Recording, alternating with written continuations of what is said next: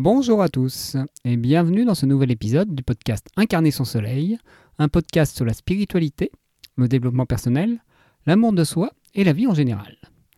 Et aujourd'hui, j'avais envie d'aborder avec vous le sujet de l'apprentissage, de l'évolution, que ce soit euh, pour euh, construire quelque chose ou avoir un projet.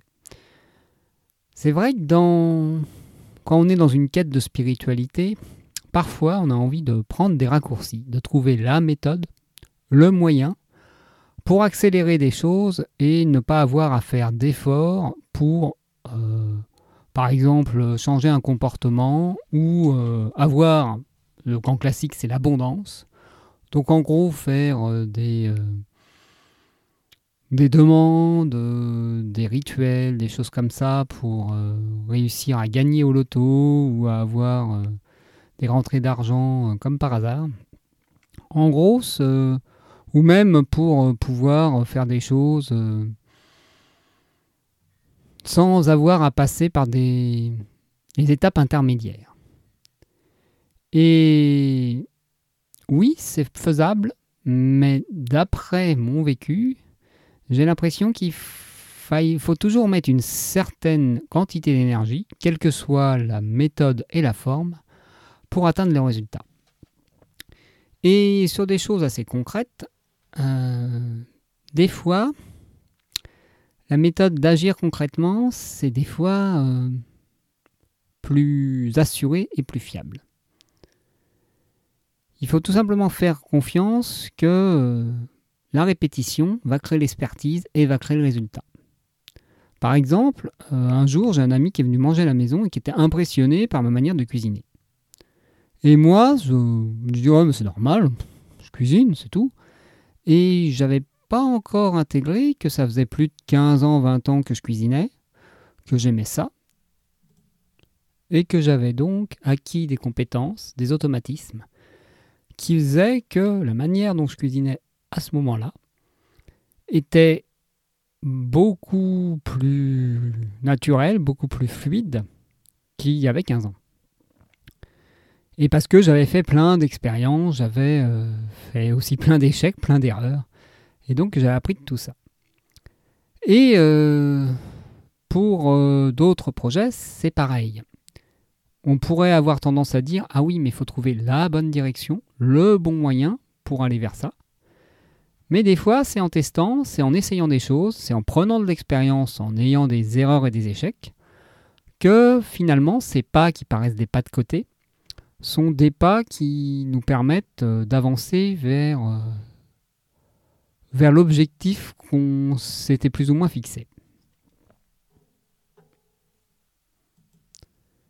Et pour en revenir encore à, cette illusion qu'on a tendance à chercher, le côté baguette magique, c'est euh, l'illusion qu'une seule action peut changer une vie, ou qu'un seul événement.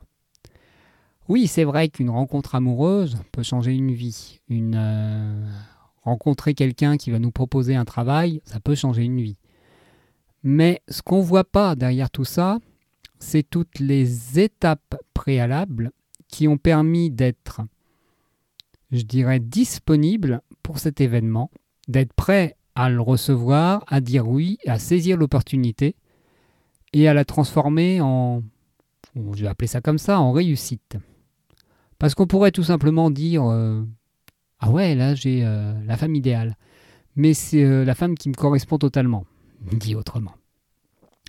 Mais si on n'est pas prêt, si on n'a pas fait les étapes nécessaires pour accepter de se remettre en question, accepter de penser à l'autre, accepter d'être à l'écoute de l'autre, être dans un côté, si on est resté encore dans un côté assez égocentrique où la rencontre suffit, où le fait d'être avec euh, quelqu'un qui nous correspond suffit et il n'y a rien à développer, où il n'y a, pas de qualité à mettre de son côté pour avoir le résultat, pour avoir le résultat, pour avoir un couple qui nous correspond, qui nous convient et qui nous, fait nous sentir épanouis. Je suis pas sûr que cette rencontre parfaite, cette rencontre idéale, aboutissent sur le but recherché, qui est à dire un amour partagé, un amour euh, nourrissant et épanouissant. Et c'est la même chose euh, pour la personne qui gagne l'auto. La personne qui gagne au loto, oui, ça va peut-être lui permettre d'obtenir certaines choses, d'avoir plus de fluidité dans certaines choses, mais si elle n'a pas fait le nécessaire pour savoir ce qui est important pour elle, savoir euh, poser ses limites, etc., peut-être que le fait de gagner au loto sera plus un cauchemar, sera plus une malédiction qu'un cadeau. Et, que paradoxalement, elle aurait pu euh, ne pas gagner au loto, prendre, avoir la vie, etc., qui se développe au fur et à mesure, et puis au bout d'un moment, arriver à être épanouie au niveau financier et matériel sans avoir besoin d'avoir une grosse somme d'argent qui arrive. Je dis pas que gagner au loto c'est mal ou que c'est pas ça ne peut pas être transformé comme quelque chose de positif. Mais derrière les personnes qui vivent bien des changements soudains, je dirais qu'ils ont été préparés. Et pareil pour l'histoire de l'apprentissage. Il y a des personnes qui ont des facilités dans certains domaines. Il y a même des personnes qui arrivent à développer des capacités pour arriver à apprendre plus rapidement des langues étrangères mais ils y mettent quand même de l'énergie, de l'intention, une routine quotidienne. Oui, ils ne font peut-être pas de la manière habituelle en, euh, pratiquant ou, ou, alors ils le font en visualisant, mais ils pratiquent d'une certaine manière. C'est pas magique. Les personnes qui développent par exemple aussi des perceptions, c'est euh, par force de répétition, de méditation, de pratique, voilà, c'est un travail. Et, je crois que c'est encore plus vrai dans tout ce qui est euh,